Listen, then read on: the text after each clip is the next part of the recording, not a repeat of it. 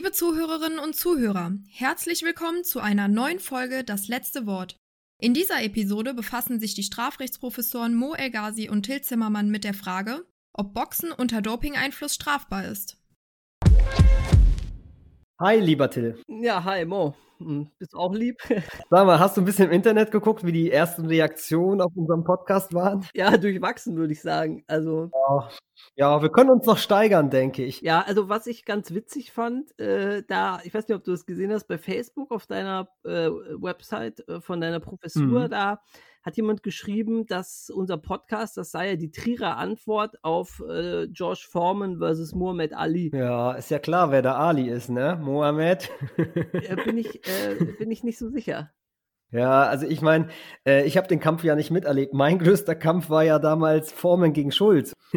ja, das ist das. Ja, der war auch geil, der Kampf. Habe ich auch gesehen damals. Und das Witzige Wann ist, war der denn? Wann war der nochmal? Der war 1995 und es muss so um Ostern rum gewesen sein. Oh, ja, so gut erinnere ich mich nicht. Ja. Jedenfalls das Witzige daran ist, äh, dass jemand auf diesen Kommentar mit dem Foreman versus Ali geschrieben hat, das stimmt, ja, aber im Prinzip äh, ist unsere Veranstaltung eher Formen versus Schulz. Mhm. Und du bist Schulz, ne?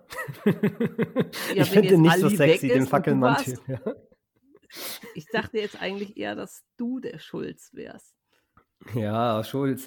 Also ich sag mal so, wenn wir schon mal beim Boxen sind, dann lass uns auch mal zum heutigen Thema kommen. Ich weiß Was nicht, ob du das, das mitbekommen hast. Ja, also ich würde sagen, Sport ist Mord. Sport ist Mord, ganz sicher. Für mich gilt dieser Grundsatz. Also ich weiß nicht, du hast das bestimmt gelesen. Ende April, Felix Sturm, ja, fünffacher Weltmeister im Supermittelgewicht, ja, wurde verurteilt. ist das, ja, okay, das ist so eher nicht so die ganz dicken Typen. Das ist eher so, na, ja. unsere Kategorie noch nicht. Wir wären eher Fliegengewicht, ne, aber. Ja, also ich würde sagen, ich muss kämpfen bis 65 Kilo. Das ist tatsächlich ein Fliegengewicht. Und da ist es so, der wurde verurteilt vom Landgericht Köln, ja, Ende April zu drei Jahren Haft. Ja, unter anderem halt wegen Steuerhinterziehung in Millionenhöhe, Verstößen gegen das Anti-Doping-Gesetz und ganz, ganz spannend, das muss man sagen, gerade aus strafrechtlicher Sicht, er wurde auch verurteilt wegen Körperverletzung. Der Sachverhalt ist, was die Körperverletzung anbelangt, zumindest recht schnell erzählt, ja. Der Herr war in einem also der Sturm Boxkampf. Jetzt. Ja, der Herr Sturm, ja, der Herr Sturm und Drang war in einem Boxkampf im Jahr 2016 auch Weltmeisterschaftskampf im Supermittelgewicht gegen, ich habe es mir aufgeschrieben, aber ich weiß nicht, wie der Typ heißt, ja, Chun, Chudinov, ja, oder so ja, ähnlich heißt Russe. der, Fyodor Chudinov. Oh, korrekt, ein Russe ist es, ja. Gegen den Russen war der gedopt. Ja, was heißt, er war gedopt? Es wurde zumindest im Nachgang, er hat ja gewonnen, den Boxkampf, ja, den Weltmeisterschaftskampf. Im Nachgang beim Urintest hat man halt ein Steroid bei ihm im Urin festgestellt. Oh, Doping. Oh, Doping, ja, genau. Und jetzt war die Frage, wie sieht das eigentlich aus? Ein Boxkampf, ja, bei dem man in der Vorbereitung oder in Vorbereitung auf den Kampf hin gedopt hat. Ist das eine Körperverletzung? Ist das eine Körperverletzung? Also ähm, darüber sollten wir in jedem Fall mal reden. Also ich glaube, was man, glaube ich, relativ eindeutig sagen kann, ist, die Trottel, die sich da in die Fresse hauen, ja, die fügen sich körperliche Misshandlung und Gesundheitsschädigung bei. Ich weiß nicht, ob du da widersprechen magst. Guck dir mal Axel Schulz an und äh, ich glaube, dann haben wir die Antwort. Oh ja. Gut, das stimmt. Und das ist vielleicht ein bisschen anders auch zu beurteilen als jetzt andere Sportarten. Also man wird ja im Strafrecht befassen wir uns häufig mit, mit Sport, ja. Da geht es halt um Fußball, da geht es um Eishockey, um Handball und um Verletzungen, die halt bei solchen Sportarten auftreten. Und da kann man natürlich drüber reden, ob jetzt eine Verletzung, die bei regelgerechten, regelkonform, sportadäquaten Verhalten auftreten bei dem Gegner, ob das dann wirklich auch eine Körperverletzung tatbestandlich ist oder nicht. Und was meinst du mit sportadäquat? sportadäquat. Also ich würde sagen, als erstes nun mal erstmal regelgerecht. Ne? Ich denke, auch Fußball verläuft nach Regeln. Also ich weiß nicht, ob du schon mal mitgespielt hast bei Herrn Klei, bei dem Fußball von Herrn Klei. Sogar da gelten eindeutige Regeln. Herr Klei ist der Chef auf dem Platz. Und solange man sich an diese Regel hält, ist halt auch alles regelgerecht, was man macht.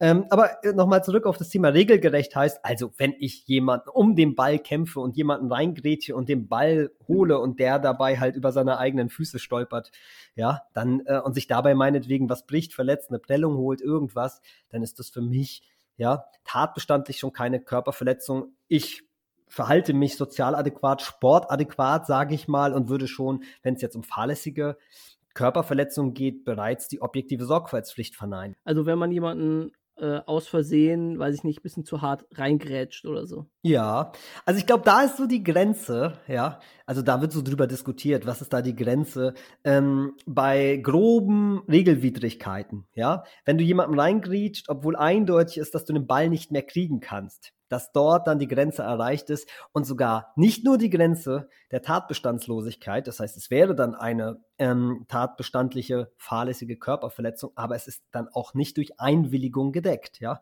weil die Frage ist, wie weit geht eine Einwilligung, die der Gegensportler, die dein Gegner beim Sport erteilt, und ich glaube, da brauchen wir vielleicht nicht drüber streiten. Kenn, kennst du noch den Kung-Fu-Kick von Tim Wiese? Äh, ja, Tim Wiese ist doch dieser Catcher, oder? Ja, Catcher. Nee, ja, klar, ich glaub, früher Torwart von Bremen, ich weiß. Ähm, ja, Torwart von Werder Bremen. Und ich glaube, ich weiß nicht, war der sogar Mitmeister? Ich glaube ja. Ähm, ne? Was hältst du, äh, Tim Wiese ist mir jetzt ein bisschen zu profan. Nehmen wir Toni Schumacher, Nacht von Sevilla, äh, WM-Halbfinale 82 gegen Frankreich. Ja, aber ich glaube, da können sich die wenigsten unserer Zuhörer dran erinnern. Ich kann mich da nicht dran erinnern. Ich bin ja Jahrgang 82, ich habe das sicherlich nicht mitbekommen. Okay, Tim Wiese ist in Ordnung. Was hat Tim Wiese gemacht? Wen hat er abgegrätscht? Kennst du nicht den Kung-Fu-Kick von Tim Wiese gegen den Olic von HSV? Nee, also ich kenne Olic, ah. aber irgendwie so diese Zweitliga-Duelle gucke ich mir nicht so an. Dann google mal gegenher. Also der Olic kriegt einen langen Ball, ja, Richtung Richtung Werder Tor, ja, steht so an der Strafraumgrenze. Tim Wiese möchte den Ball bekommen, springt aus seinem, hechtet aus seinem Tor raus, springt nach vorne, Fuß mit den Stollen nach vorne und mitten in die Fresse von Olic. Es gab danach noch eine Anzeige, eine Strafanzeige von einem, ich vermute mal HSV-Fan, äh, wegen versuchten Totschlags. Ja, oh, die Staatsanwaltschaft Hamburg hat das Ding eingestellt, aber wenn ihr euch, wenn, wenn du dir das Bild mal anguckst, ja, oder das Video mal anguckst, das sieht echt krass gefährlich aus. Und das würde ich sagen, ist ja nun relativ eindeutig wohl eher eine grobe Regelwidrigkeit. Ja, vor allen Dingen vorsätzlich, Und, ne? Es ist jetzt bestimmt nicht aus Versehen, dass er ihm wehgetan hat. Gut, also Werder gegen HSV, da ist ja eine krasse Rivalität. Okay, also ich glaube, beim normalen Fußballsport haben wir keine großen Probleme bei regelgerechten Verhalten, wenn es da zu Verletzungen kommt. Darf ich da noch eine Aber letzte bei, Frage ja, stellen? Dann kannst du auch was anderes sagen. Äh, denk mal hier an Luis Suarez bei der WM in, äh, in Brasilien. Ja. Die Geschichte ja. mit dem äh, zärtlichen Kuss. Ja, ich erinnere mich, ja. Was war da nochmal? Kannst du Er hat ihm irgendwie die Schulter gebissen oder so. Ah, er hat ja so ein Beißer-Syndrom. Ja, ja. Gut, also da würde ich nun sagen, das ist eindeutig nicht regelgerecht und ich würde auch vermuten, dass das nicht von irgendwelchen Einwilligungen gedeckt ist. Natürlich bezieht sich nur auf die Einwilligung nur auf, äh, ich denke mal, ja, Eingriffe, die halt sporttypisch sind, ja. Also insofern denke ich, das ist wohl eindeutig eine Körperverletzung. Das heißt, ja? und sogar um eine vorsätzliche. Zum, äh, um nochmal zum Boxsport zurückzukehren, wenn jetzt ja. mal rein hypothetisch Mike Tyson im Evander Holyfields Ohr abbeißt Mhm. Dann ist das eine Körperverletzung und wir müssen an eine Einwilligung nicht denken. Obwohl die ja vorher irgendwie schon zustimmen, dass sie sich gegenseitig die Fresse polieren. Ja, okay. Also ich würde auch sagen, ich glaube, wir brauchen nicht über Einwilligung zu reden, wenn es halt um solche Verhaltensweisen geht, die eben nichts mit dem Sport zu tun haben. Ja, vielleicht ist es beim Eishockey noch was anderes mit den Schlägern. Ja, das gehört ja da irgendwie dazu, aber beim Boxen gehört es, glaube ich, nicht dazu. Und da ist das Ohr abbeißen, ja, dieser Ohrbiss von Holyfield. Irgendwann, wann war das nochmal? Der heißt das gebissen, nicht der Holyfield. Aber es ist schon, e ah. ewig, schon ewig her. Äh, aber okay, also das was hat jetzt mal zurück her. zu Felix Sturm. Was hat der denn abgebissen? Gut, der hat überhaupt nichts gebissen. Ich weiß nicht. Der hat einfach gekämpft ja, und genau. tatsächlich gewonnen. tatsächlich gewonnen und hat eigentlich gewonnen, indem er dem anderen halt ein paar, ja, ich sag mal so, ein paar Treffer irgendwie ausgeteilt hatte. Und ich glaube, der hat auch nur nach Punkten gewonnen. Ich glaube, der andere ist nicht K.O. gegangen. Und die Frage ist, der Umstand, dass er jetzt gedopt war, welche Relevanz hat das für die Strafbarkeit? Also ähm, beim Boxen ist es recht eindeutig so, da redet man nicht über Tatbestandsausschluss von Sozialadäquanz durch Sozialadäquanz oder ähnliches. Da ist es recht eindeutig, da schlagen sich zwei auf die Fresse. Das ist einfach ein Zweikampf zwischen zwei Menschen. Es geht gerade darum, den anderen zu verletzen, ihn am besten körperlich zu misshandeln oder an der Gesundheit zu schädigen. Aber es ist halt die Frage, inwieweit ist diese Schlägerei, diese, inwieweit sind diese Schläge durch Einwilligung durch den Rechtfertigungsgrund der Einwilligung gedeckt. Und dann jetzt ganz konkret, wenn jemand in Vorbereitung auf den Kampf gedopt hat, fällt dann die Einwilligung flach. Ja, entfällt die dann? Ist die unwirksam aus dem Grund? Okay, weil der andere nicht wusste, dass der gedopt hat. Ja, also ich gehe, das steht ja in den ganz normalen Boxregeln, dass man natürlich nicht dopen darf. Davon gehen wir mal aus. Und äh, in Deutschland ist es ja sogar strafbar, aber darauf können wir später vielleicht nochmal zu sprechen kommen. Also grundsätzlich ist es so, wenn man gegeneinander kämpft, dann schaut man sich vielleicht vorher in die Augen und sagt, ich mach dich fertig. Der andere sagt, nee, ich mach dich fertig. Und dann geht man in den Kampf, dann macht's Gong Gong und dann ja, wird halt gekämpft. Und diese Schläge, die man sich da antut, ja, die sind halt durch Einwilligung normalerweise gedeckt. Du stimmst ja zu, dass ich dich verprügeln darf, nicht? Ja, Herr oder Schulz? also ich glaube, man stimmt zu, dass man dem anderen sagt, du kannst ja mal versuchen, mich zu verprügeln, oder? Okay, da würde ich dir zustimmen, ja. Aber ich gehe auch davon aus, dass du mindestens einen Treffer von mir im Billigen ja, in Kauf obwohl, nehmen musst. ich meine, ich kann mich an ein paar Klitschko-Kämpfe erinnern, ja. Da äh, guckst du dir das an, drei Stunden Vorbereitung und dann kommt irgend so ein dicker Argentinier, der kriegt äh, in der ersten Runde einen ans Kinn und steht nicht mehr auf. Der hat kein einziges Mal zugelangt. Aber okay, ich gebe ja. dir recht, das ist eher untypisch. Wenn ich in äh, den Ring steige, gehe ich davon aus, dass ich was kassiere. Und dann sage ich ja, dem anderen, tun, ich sage ja. dem anderen durch die Teilnahme an dem Boxkampf, äh, du kannst mir mal ein paar verpassen. Gut, und wenn wir der herrschenden Meinung folgen, also auch wenn wir sagen, nö, man stimmt jetzt gar nicht in den Erfolg irgendwie ein, sondern nur in die Gefährdung, ja, dann, solange wir der herrschenden Meinung folgen, ist das überhaupt kein Problem für unsere Einwilligung. Auch das würde dann die rechtfertigende Kraft der Einwilligung nicht entfallen lassen. Ja, eine Risikoeinwilligung, ja. Ja, genau, eine Risikoeinwilligung, die von der herrschenden Meinung anerkannt wird. Würdest du auch sagen, dass ja. es die herrschende Meinung ja, ist, ne? Ja. Gut. Und jetzt ist es halt so, du gehst jetzt in den Kampf, so wie es unser Herr Sturm gemacht hast und hast dich aber vorher gedopt oder besser gesagt, du hast dich in Vorbereitung auf den Kampf gedopt, weil du so viel Angst hast, hattest, dass du gesagt hast, okay, wer weiß, ob ich da jetzt so viel Muskeln aufbauen kann in der Zeit und überlegst dir dann halt, okay, ich dope mich. Das sorgt dafür, dass du deine Muskeln besser definieren kannst. Das sorgt dafür, dass du mehr Ausdauer hast. Ich habe gelesen, der Körper baut halt mehr rote Blutkörperchen auf und das führt halt dazu, dass du halt einfach, dass der Sauerstoff Transport schneller funktioniert und die Regeneration halt auch in der Tat schneller abläuft. Und ähm, ja, das machst du. Und die Frage ist, muss man eigentlich sagen, ja, ist das ein Willensmangel bei der Einwilligung, der zu Unwirksamkeit führt? Was meinst du? So ganz spontan würde ich sagen, nee. Aber das muss ich mir noch ein bisschen überlegen, warum nee. Also ich würde sagen, äh, das spielt keine Rolle letztlich.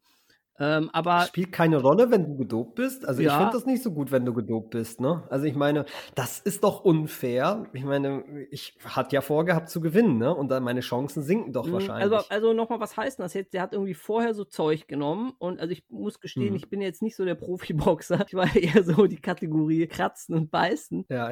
aber also das heißt, der nimmt vorher so ein Zeug und dann hat der dicke Muckis und wenn er dann im Ring steht, unser Herr Sturm, dann hat er zwar dicke mhm. Muckis, aber es steht nicht mehr so akut irgendwie unter der Wirkung von so einem Zeug. In der Tat, das ist, glaube ich, auch sehr, sehr wichtig. Also er soll nur, oder zumindest lässt sich das nur nachweisen, er soll eben nur in Vorbereitung auf den Kampf gedopt haben, ja, eben halt quasi um mehr Muskelmasse und mehr Ausdauer entwickeln zu können, aber er soll nicht live akut im Kampf gedopt mhm. gewesen sein. Das eben mhm. nicht. Also ich finde, wenn der andere jetzt irgend so ein Zeug nimmt, so weiß ich nicht, irgendwie so Kokain oder irgendwas, dass der keine, mhm. dass der zum Beispiel kein Schmerzempfinden hat, ja dass der dann mhm. so Terminator-mäßig so auftritt. Dann kann ich mir das schon vorstellen, dass der andere irgendwie sagt, ja, da bin ich irgendwie desinformiert worden vor. Ich habe dem, wie du vorhin gesagt hast, in die Augen geguckt, habe den taxiert und denke, ja, der Typ hat zwar irgendwie wow. Muckis, aber wenn ich den ein paar hau, dann fängt er an zu weinen und gibt auf. Der fängt jetzt aber nicht an zu weinen, weil er irgend so ein Zeug genommen hat, dass der, äh, dass er keinen Schmerz verspürt, ja, und immer weitermacht. Dann, finde ich, kann man irgendwie drüber reden, aber ich meine, wenn der nur sich vorher so ein bisschen dadurch die, die Arme dicker gemacht hat und er kann jetzt vielleicht ein bisschen fester hauen, aber der Gegner vom, vom Sturm, der Russe, hat den doch vorher gesehen, die waren noch beim Wiegen, der kann den taxieren,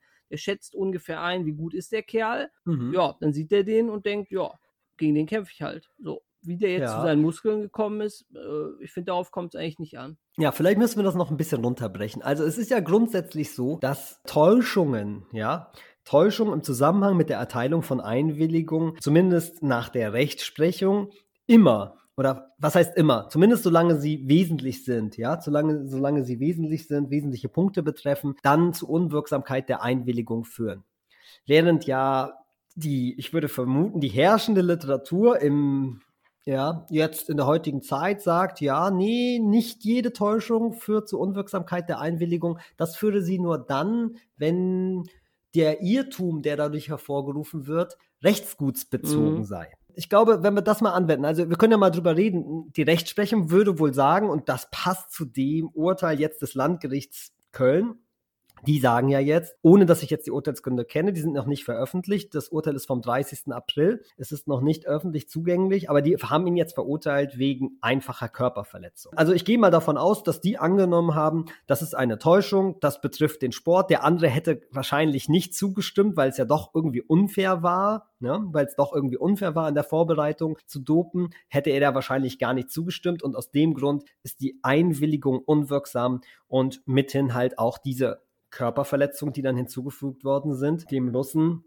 halt rechtswidrig. Wenn wir aber, und das finde ich in der Tat eigentlich auch eine sehr zustimmungswürdige Auffassung, wenn wir sagen, nein, nicht jede Täuschung nicht jede Täuschung führt zu Unwirksamkeit der Einwilligung, sondern nur rechtsgutsbezogene Täuschung. Da müssen wir natürlich drüber reden, ist es hier im konkreten Fall eine rechtsgutsbezogene Täuschung gewesen? Hm. Darf ich noch mal kurz, lass mich das ja. noch mal kurz runterbrechen. Also du hast ja vorhin schon diesen Arztvergleich gebracht, ne? dass die Rechtsprechung sagt, wenn du zum ja. Arzt gehst, dann operiert er dich ein bisschen, schneidet dich auf, ist das eine Körperverletzung, die dann durch Einwilligung gedeckt ist. Nehmen wir mal an, ich gehe jetzt zum Arzt, ja? Und mhm. äh, Chefarzt. Ne? Da sagt der Chefarzt, ah, hier, da können wir mal ein bisschen was behandeln, äh, machen wir mal was Besonderes. Dann frage ich, ah, was Besonderes, zahlt denn meine Krankenkasse das auch? Der Arzt weiß mhm. genau, er, der mit seiner äh, Billigkrankenkasse, das zahlt die natürlich nicht, aber er sagt, ja, ja, klar zahlt die das. Dann lasse ich mich da von dem operieren, kriege nachher eine super Rechnung, auf der bleibe ich aber sitzen dann hat der mich ja mhm. getäuscht. Mhm. Und dann sage ich, na, wenn ich das gewusst hätte, dass ich jetzt auf dieser Arztrechnung sitzen bleibe, dann hätte ich dieser Operation nie zugestimmt. Würde die Rechtsprechung mhm. dann sagen, ja, dann ist das eine ein täuschungsbedingt erschlichene Einwilligung, die ungültig ist? Ja, also diese Entscheidung wurde, also ein, eine solche Entscheidung gibt es noch nicht, aber nach dem, was ich weiß, gehe ich davon aus, die Rechtsprechung würde wohl dann die Einwilligung als unwirksam ansehen. Und ich weiß nicht, Gunther Arzt, der sagt ja wahrscheinlich was, ne? Der hat ja eine. Der berühmte Schweizer Strafrechtslehrer. Oh. Ja, der nicht Arzt war, ja, genau. Und ich weiß nicht, ob der wirklich Schweizer ist. Ist der Deutscher oder Schweizer? Weil er hat in der Schweiz gelehrt, aber ich weiß nicht, ob er wirklich Schweizer ist. Ich weiß es auch nicht, muss passen. Ich dachte, ja. ich hau jetzt einen raus und bin jetzt ertappt. Ja.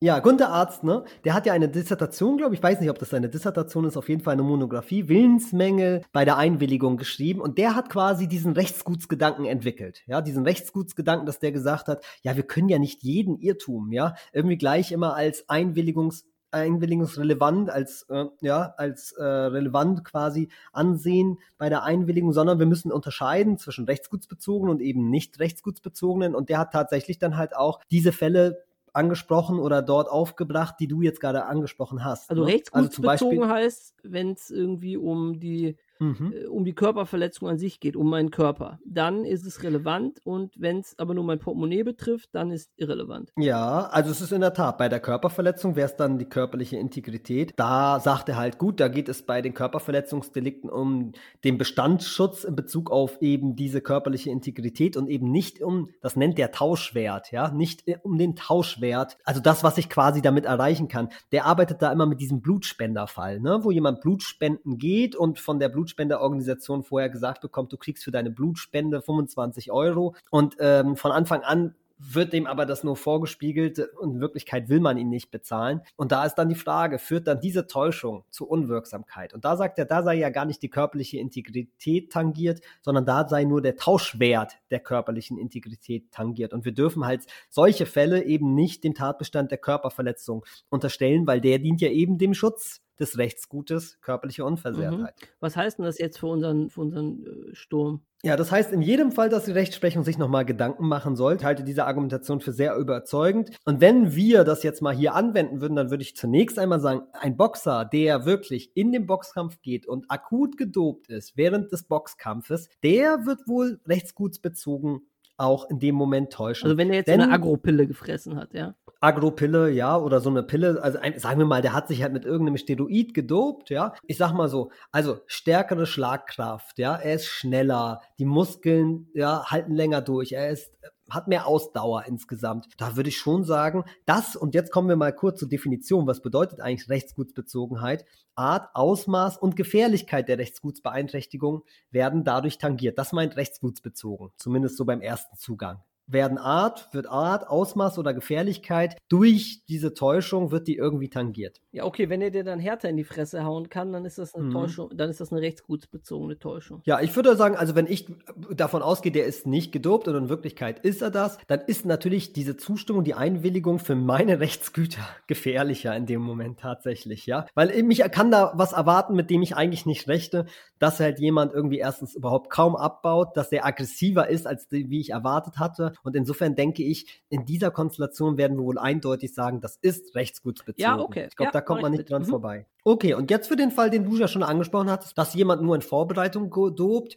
Und da ist es ja so, man man behilft sich halt beim Muskelaufbau, ja, und eben beim Aufbau der äh, roten Blutkörperchen. Das kann man ja alles wahrscheinlich auch durch regulär, reguläres Training er erreichen. Ne? Ich weiß nicht, du hast da wahrscheinlich auch Rocky Balboa früher geguckt, ja? Klar.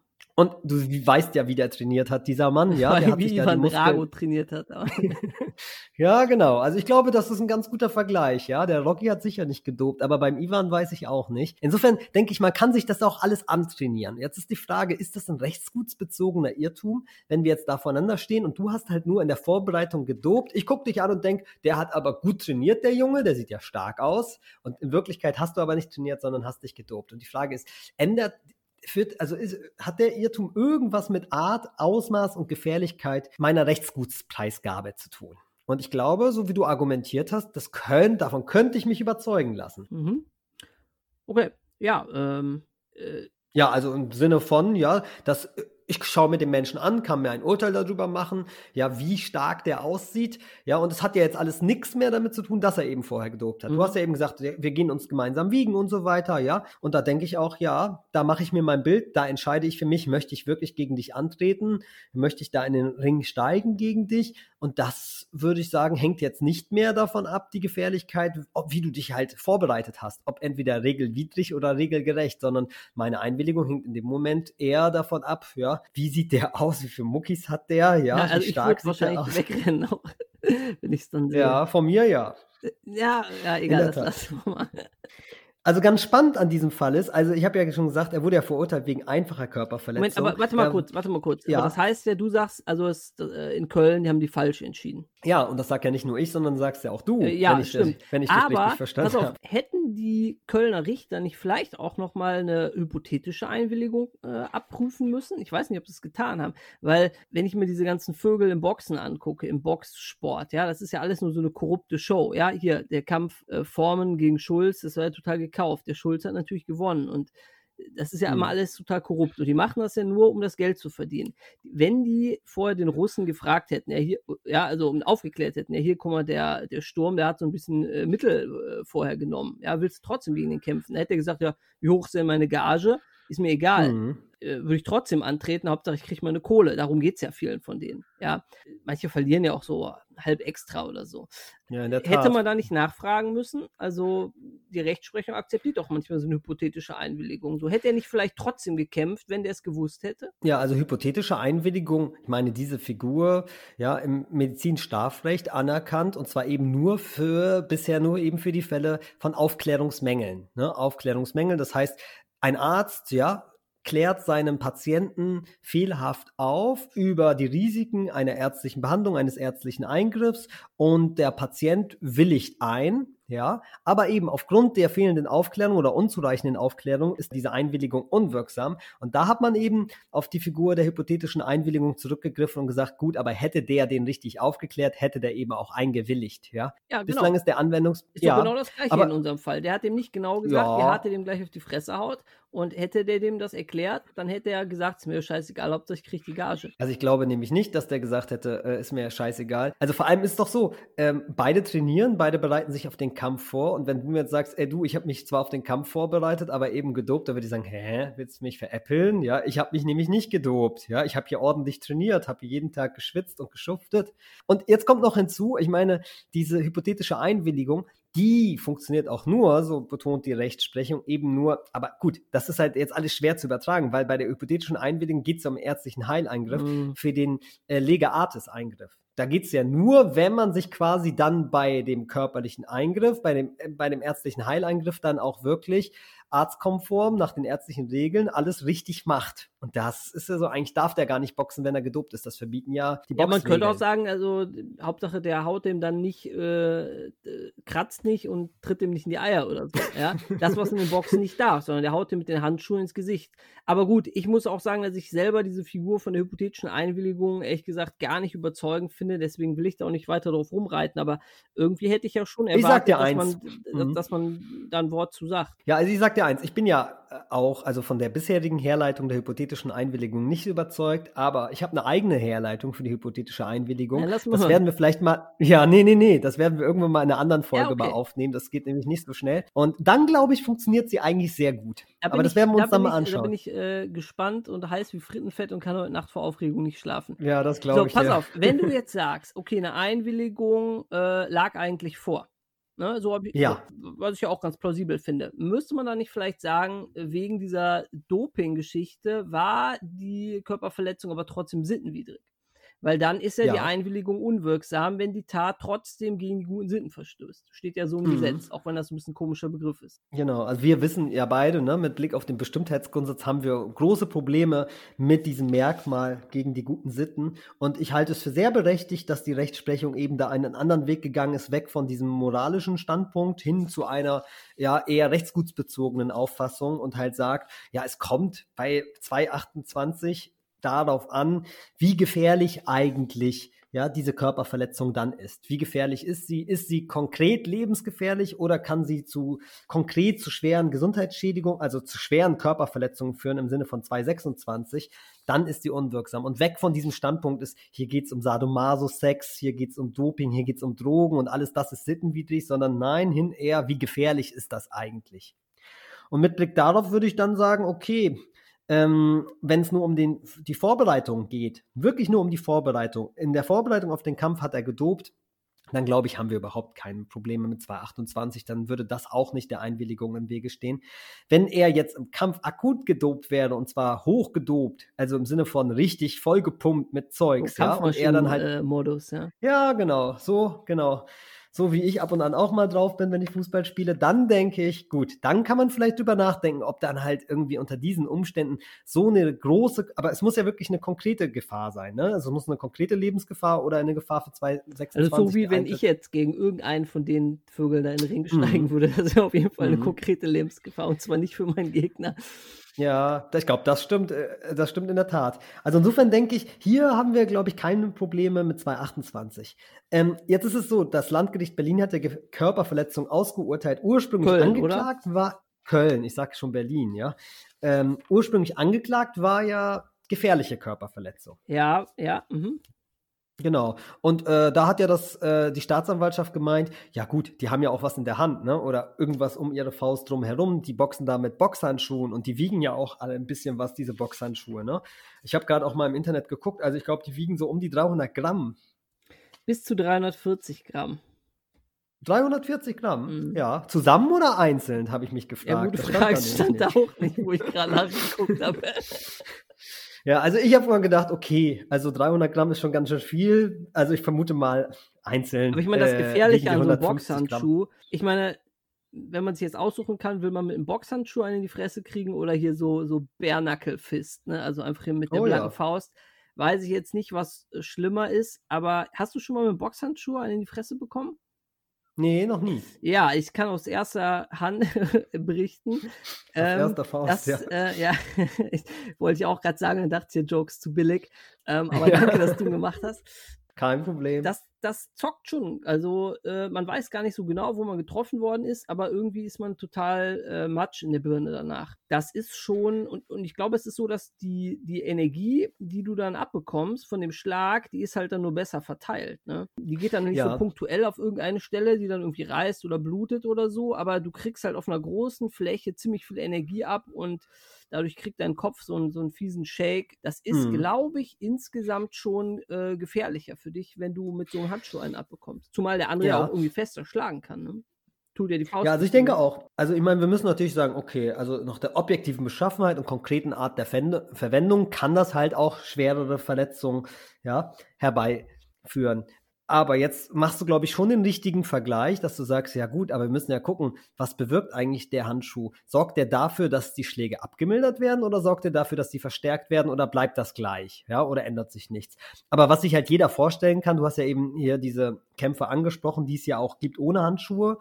Ne? Also so wie zum Beispiel bei Snatch, glaube ich, in dem Film. Ne? Ja, ne? Gibt's halt häufig Schweine und Diamanten. Ja, genau. Und da ist es ja so, also natürlich, Schnittverletzungen und Risse treten deutlich seltener auf, natürlich mit Boxhandschuhen, weil du ja sagst, der, der, die Schlagkraft verteilt sich natürlich deutlich besser.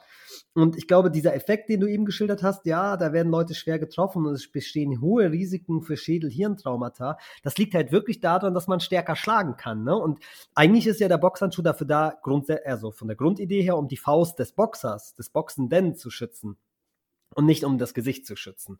So, und jetzt kann man natürlich sagen, okay, wenn ich so ein Ding erstmal äh, um meine Faust drum herum habe, ist es schon so, dass ich glaube, da traue ich mir mehr zu und hole dann halt auch stark aus und hau dann auch immer richtig drauf, vermute ich mal. Ne?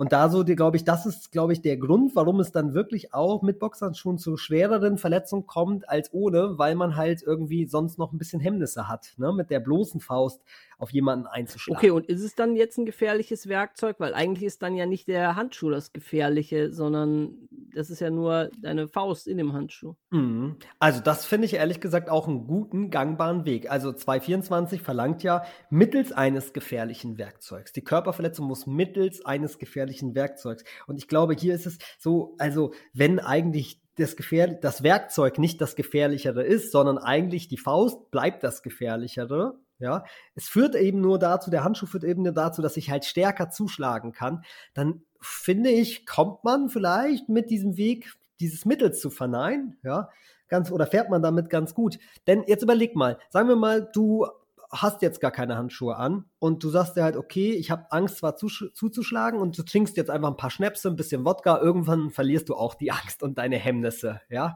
Und da wirst du wahrscheinlich auch ganz doll zuschlagen können, weil du eben auch wirklich jede Sorge davon. Man trifft da nur nicht mehr. Ja, das, äh, also diese, da, diese Schilderung gibt's ja häufig von Betrunkenen, die sich geschlagen haben. Die schlagen zu, merken überhaupt nichts und erst am nächsten Tag wachen sie auf und haben blutende Hände, ne? Und das merken die erst im Nachgang, weil die so betrunken waren. Und da könnte man ja auch sagen, okay, da war es eigentlich der Alkohol als gefährliches Werkzeug, weil der hat dazu geführt, geführt, ja, dafür, dazu beigetragen, dass ich einfach ohne Sorge zuschlagen konnte, ohne dass ich es merke, besser gesagt an der Stelle. Und äh, ich vergleiche das gerade mal miteinander, ja, mit dem Boxhandschuh. Ist es vielleicht so ähnlich am Ende des Tages? Ja, dass das eigentlich der einzige Effekt ist und dass man dann vielleicht sagt, ja, es ist eigentlich die bloße Faust. Und da sind wir dann, wo wir immer sind, dass das kein gefährliches Werkzeug sein kann als ja, Bestandteil des mhm. Körpers. Ja, also ich finde die Argumentation äh, nachvollziehbar. Ich weiß nur ehrlich gesagt. Aber nicht überzeugend. Ja, ich was? weiß zu wenig über Boxhandschuhe, wie die, wie die wirklich wirken, ob sozusagen doch irgendwie der Handschuh durch diese mhm. Oberflächenvergrößerung irgendwie gefährlich mhm. ist. Und wenn er das wäre, wenn das so wäre, ja, dass ein Boxhandschuh einfach durch die Oberf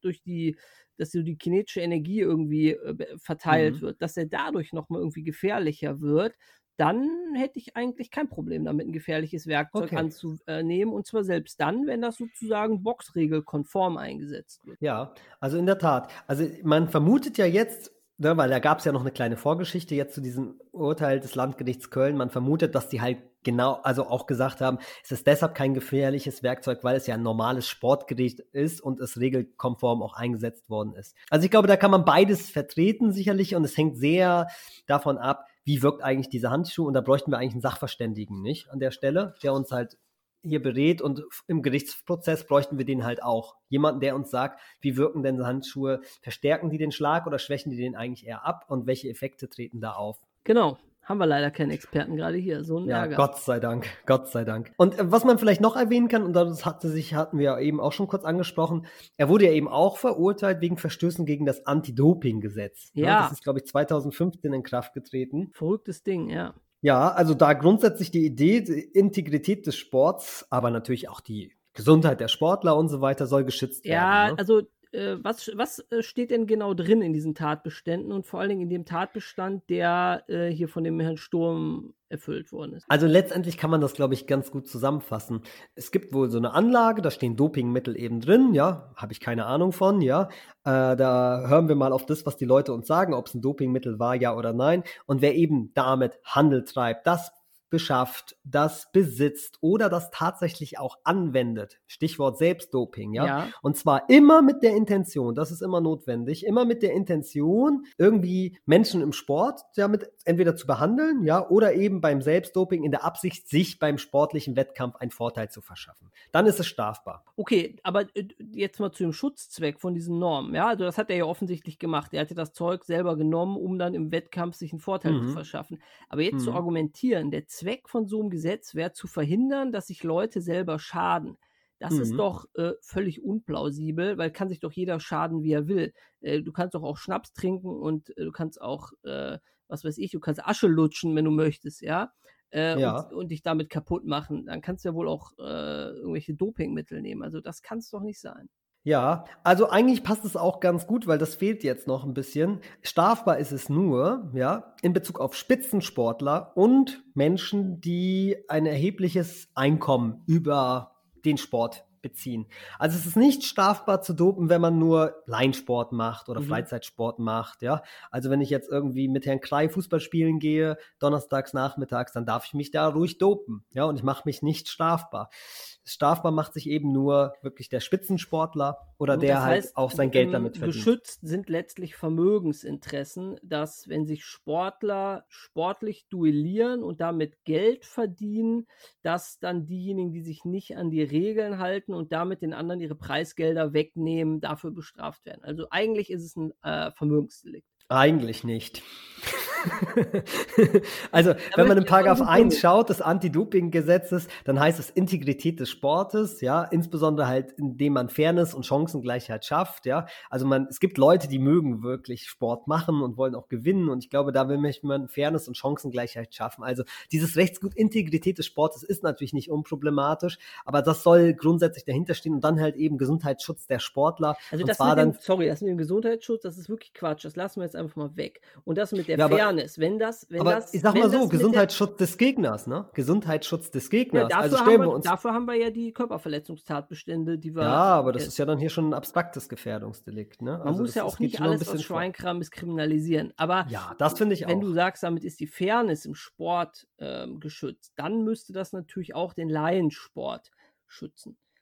Und ich meine, wir haben ja auch jetzt bei den Korruptionsdelikten haben wir ja auch äh, so Delikte, die ähm, die Integrität des, des Sports schützen. Also wenn mhm. du irgendwie, weiß ich nicht, den gegnerischen Trainer irgendwie kaufst, äh, mhm. jetzt irgendwie Dortmund dem Hansi Flick mega viel Kohle gibt und sagt, hier verlier mal extra oder so, dann ist das sowohl im Profisport strafbar als auch, ähm, wenn man das im. Da wettet doch keiner drauf. Wobei, nee, es ist, ist tatsächlich so, wenn man es im Amateursport macht, wo kein Geld verdient, dann nur, wenn äh, Wett, ja. Wettkamp äh, Wettinteressen dabei sind. Also wenn du dadurch ja, eine Sportwette klar. irgendwie machst.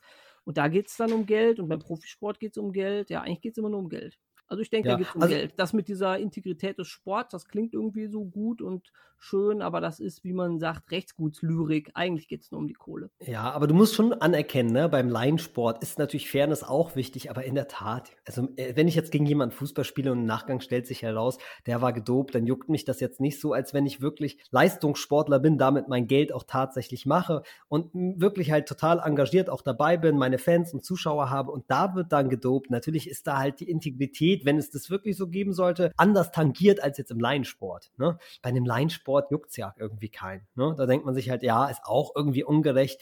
Aber ich glaube, das hat in Spitzensport noch irgendwie einen anderen Wert. Ne? Dass ich sage, so wie du eben gesagt hast, irgendwo muss das Strafrecht auch seine Grenzen kennen. Ich sage mal, besser so, als wenn man es ausgedehnt hätte, eben auch auf den Laiensport. Ja, also ich, also ich denke, wenn man das irgendwie mit dem, mit dem Geld ins Spiel bringt, dann kann man über so eine Norm reden, aber ich finde das gar nicht überzeugend, hier den Fairness-Gedanke Immer nur Geld, Geld, Geld, ne? Ja, ja. Und äh, jetzt noch mal ganz kurz allgemein, findest du das so eine vernünftige Regelung, dass man so im Sport eigentlich nicht dopen darf, oder? Also in der Tat, also ich bin ja jetzt kein großer Sportler, ich mache ja eigentlich selber gar keinen Sport, aber ich gucke gerne Sport und am Ende des Tages muss ich sagen, gut, wenn ich jetzt irgendwie Tour de France gucke oder Bundesliga gucke und am Ende stellt sich heraus, ah, das Team, für das ich so gefiebert habe und was auch immer, da war der eine von gedopt und es zählt alles nicht und es war nicht gerecht und ne, eigentlich habe ich umsonst mitgefiebert. Das ärgert mich schon ein kleines bisschen. Mhm. Und deswegen ja, habe ich nichts dagegen, wenn man Doping verbietet. Also ich habe die Tage von dem äh, großen Rechtsphilosoph und von Strafrechtler Reinhard Merkel dazu einen Beitrag gelesen, der ja auch früher mal olympischer Teilnehmer war. Der hat ja und bestimmt Schwimmer, gedopt hat. Das, das glaube ich nicht, äh, aber das ich weiß es natürlich nicht, nicht ja. aber ich glaube es nicht. Der hat in Mexiko als Schwimmer einen sechsten Platz errungen vor vielen Jahren, also der weiß, was Leistungssport ist und der hat gesagt, als Strafrechtler, er hält da gar nichts von, von diesen Kriminalisierungen, weil er sagt, so auf irgendwie Fairness abzustellen, dass man bestimmte Substanzen nicht nehmen darf, das wäre eigentlich ganz widersinnig, weil wir akzeptieren es ja, äh, wenn Leute irgendwie, er sagt, irgendwelche Schwimmer mit riesengroßen Füßen, irgendwie Ian Thorpe mhm. hat, äh, hat irgendwie Schuhgröße, weiß ich nicht, 60 oder sowas, ja. Das hat er ja auch einfach von der Natur geschenkt bekommen und ich mit meinen Schuhgröße 41 äh, kann da nicht so mhm. ganz mithalten und das ist ja auch unfair und wenn ich das dann jetzt irgendwie ausgleiche und mir Mittel spritze, dass mir Riesenfüße wachsen, ähm, gleiche ich doch eigentlich nur, nur einen Mangel mhm. aus. Also das hat er, da hat er gesagt, das sieht er eigentlich gar nicht so genau, warum da jetzt bei der Körperoptimierung, ja, wenn einer sich den ganzen Tag nur quält und schon die kleinen Kinder, die Siebenjährigen, äh, Gymnastikmädels werden da irgendwie geschunden und tragen dann auch Schäden davon. Das ist alles erlaubt. Und wenn man sich dann eine Spritze gibt, um dann irgendwelche äh, Defizite, die jemand, äh, wo jemand anders einen Vorteil von der Natur bekommen hat, wieder auszugleichen, ähm, dann sei das doch eigentlich gar kein Fairness-Problem. Und ich, ich weiß nicht, ich fand das, ich würde das jetzt nicht unterschreiben, was er gesagt hat, aber ich, ich auch muss nicht. da schon so ein bisschen drüber nachdenken, ob das nicht, ob wir nicht vielleicht so ein bisschen Irrweg gehen mit diesen, diesen Anti-Doping-Gesetzen und ob das Strafrecht da wirklich das äh, richtige Mittel ist. Ja, also das kann man natürlich immer in Frage stellen, ob Strafrecht das richtige Mittel ist, ja. Aber grundsätzlich erstmal Verbote auszusprechen und zu sagen, wenn ihr jetzt Sport macht und gegeneinander antreten wollt, ja, dann verzichtet darauf, das ist am Ende des Tages gesundheitsschädlich. Und du sagst ja, jeder soll sich mal selbst dopen, kann er ja machen, okay? Aber wenn es am Ende des Tages so ist, dass man eben dopen darf, dann müsste eigentlich der Gegner so klug sein und sagen, gut, dann muss ich wohl auch dopen, um dieses, ja, um diesen Mangel, ja, da auszugleichen um mein Minus auszugleichen, muss ich auch dopen. Und dann nötigt man quasi die Leute oder nötigt man ins Doping hinein, weil man den Gegnern erlaubt zu dopen.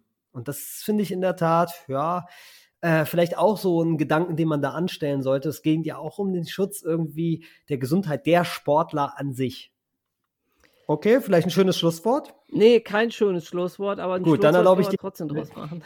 Ja, nee, also ich, ich finde also ich finde einfach, dass jeder, äh, also ich finde das einfach so, äh, diese Argumente so mit, äh, paternalistisch wird auf die Gesundheit der Leute geachtet, die selber gar nicht auf ihre Gesundheit achten. Das finde ich, äh, finde ich problematisch, muss ich sagen. Also ich ja, finde, das okay. kann sich jeder, kann sich doch eigentlich jeder selber kaputt machen, wenn er will. Finde ich auch, aber der soll halt dann nicht damit in den Wettkampf gehen und dann halt irgendwie äh, die Chancen des anderen irgendwie verringern. Ich finde auch, jeder soll sich das mal geben, was er sich geben möchte, ohne dass der Staat irgendwie sich da einmischen soll. Aber wenn es halt gar nicht darum geht, sondern die Leute geben sich das, um sich Vorteile gegenüber ihren Gegnern ja, zu verschaffen. Das ist doch was anderes als Paternalismus. Ja? ja, es ist auf jeden Fall ein Regelbruch und damit unfair. Also das ist schon, das ist schon richtig. Aber okay, das war jetzt dein letztes Wort.